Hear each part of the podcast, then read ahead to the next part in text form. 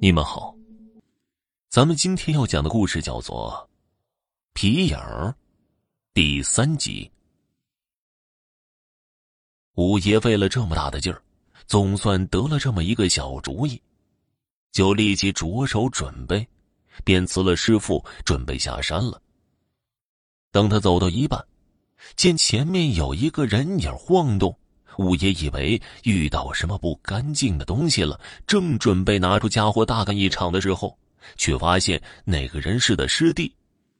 师弟走到他跟前：“大师兄，师傅让我把这个东西交给你，说是打不到狼再用。”五爷拿过来一看，却是一个锦囊，心里暗笑：“师傅，你也喜欢玩诸葛孔明那个把戏啊？”便欣然收下，辞了师弟，径直下山了。五爷回到家中，着手准备杀驴。第二天黄昏，五爷便联系了附近村庄所有的猎户，而王六一拿着一块驴肉走在前面，猎户们手拿猎枪跟在后面。到了赤水松庄一带，这狼群就跟上了。可是王六一不停的打手势，意思是数目不对。且慢动手，紧张的猎户只好按耐住火气，继续的跟踪。过了村庄大概五六里地的时候，两波狼相遇了。这时候啊，只见王六一一个手势，众人对这群狼就是一通枪。这群狼顷刻间成了一具具的尸体。而一股股如烟似雾的东西正飘飘忽忽的从狼的尸体上游离出来。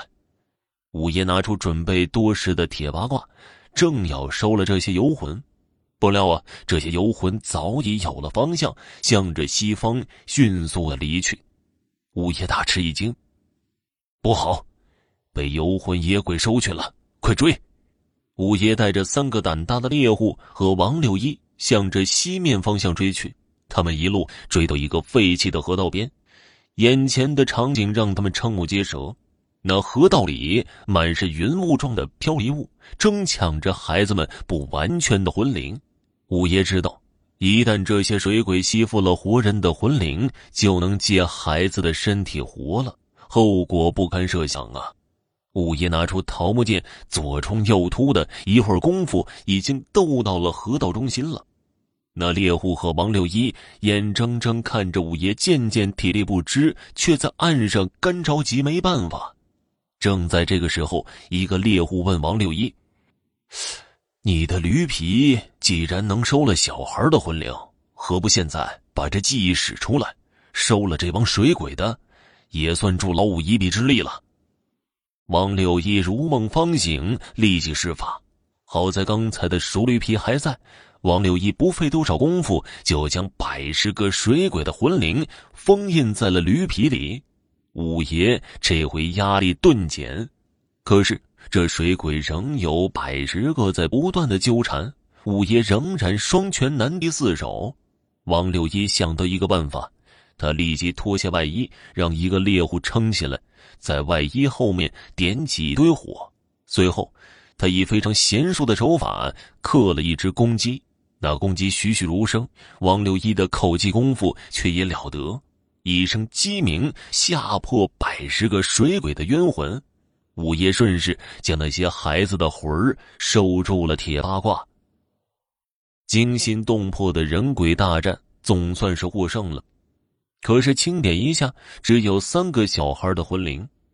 王六一非常的沮丧，唉，找到这三个都这么费劲，其他的。可何等艰难呢？五爷安慰的说：“倒也无妨，看看我师傅的高招。”随即打开锦囊，只见里面只有两个字：“皮影儿。”五爷顿时明白了，兴冲冲的说道：“有办法了！你把这三个孩子重新放到皮影里面，人物不要变。今晚开始演戏，那些进了黄皮子的孩子听见之后。”必来相投。王六一听了之后，立即允诺，于是赶制皮影，忙得不亦乐乎。到了晚上，五爷带着几个胆大的猎户和王六一来到黄皮子施展迷魂术的地方，支起了皮影台子，一场不被观众观看的皮影戏就这样开场了。王六一使出浑身解数，力求演得尽善尽美。五爷和猎户们看得入迷，都觉得不虚此行，甚至连三个黄皮子在身边跳跃和欢叫都差点忽略了。五爷大叫一声：“动手！”猎户们早已卯足了劲儿，将这三个玩意儿给活捉了。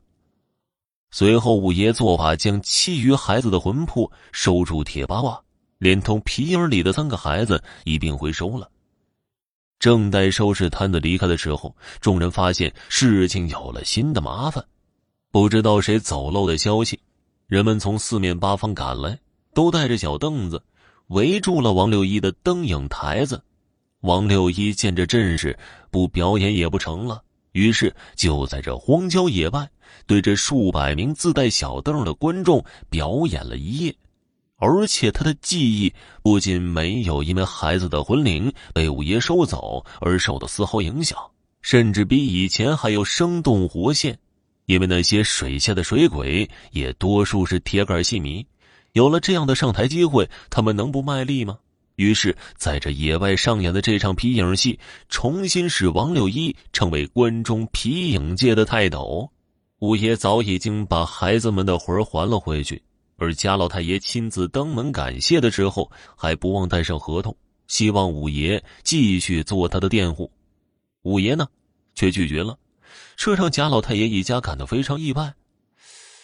难道他还在嫉恨我们吗？我亲自上门感谢还不够给他面子，真是敬酒不吃吃罚酒啊！一个穷鬼还要什么脸呢？他们哪里知道五爷葫芦里卖的什么药？村民们也颇感意外。这老五不种贾家的地，这以后吃什么呀？直到四个月之后，谜底揭开了。我们村实施土改了。